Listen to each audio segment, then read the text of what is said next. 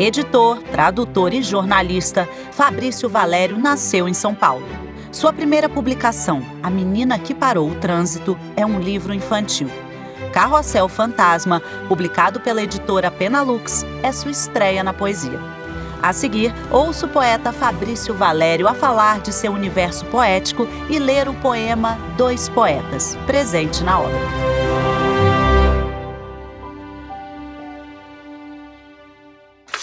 Carrossel Fantasma é uma reunião de poemas escritos entre 2016 e 2020.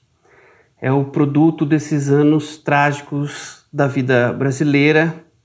É uma tentativa de dar conta desse desarranjo.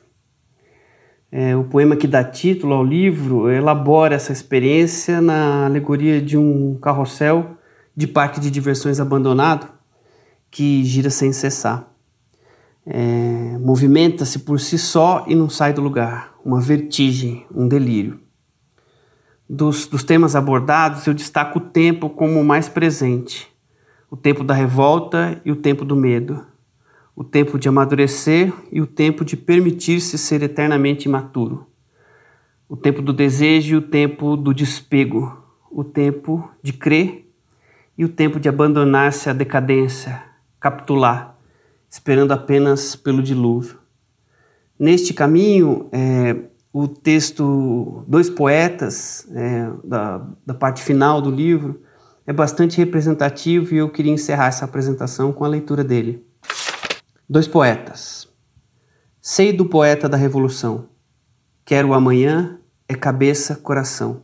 Maduro, diz sim, faz cálculos, ajusta-se ao tempo Filosofa nas redes, constrói, sabe o que o povo quer. Altissonante, serve-se da métrica. Tem seu nome em logradouro. Estampa o próprio rosto na página do livro. Sei também da poeta do levante. Quer agora, são vísceras.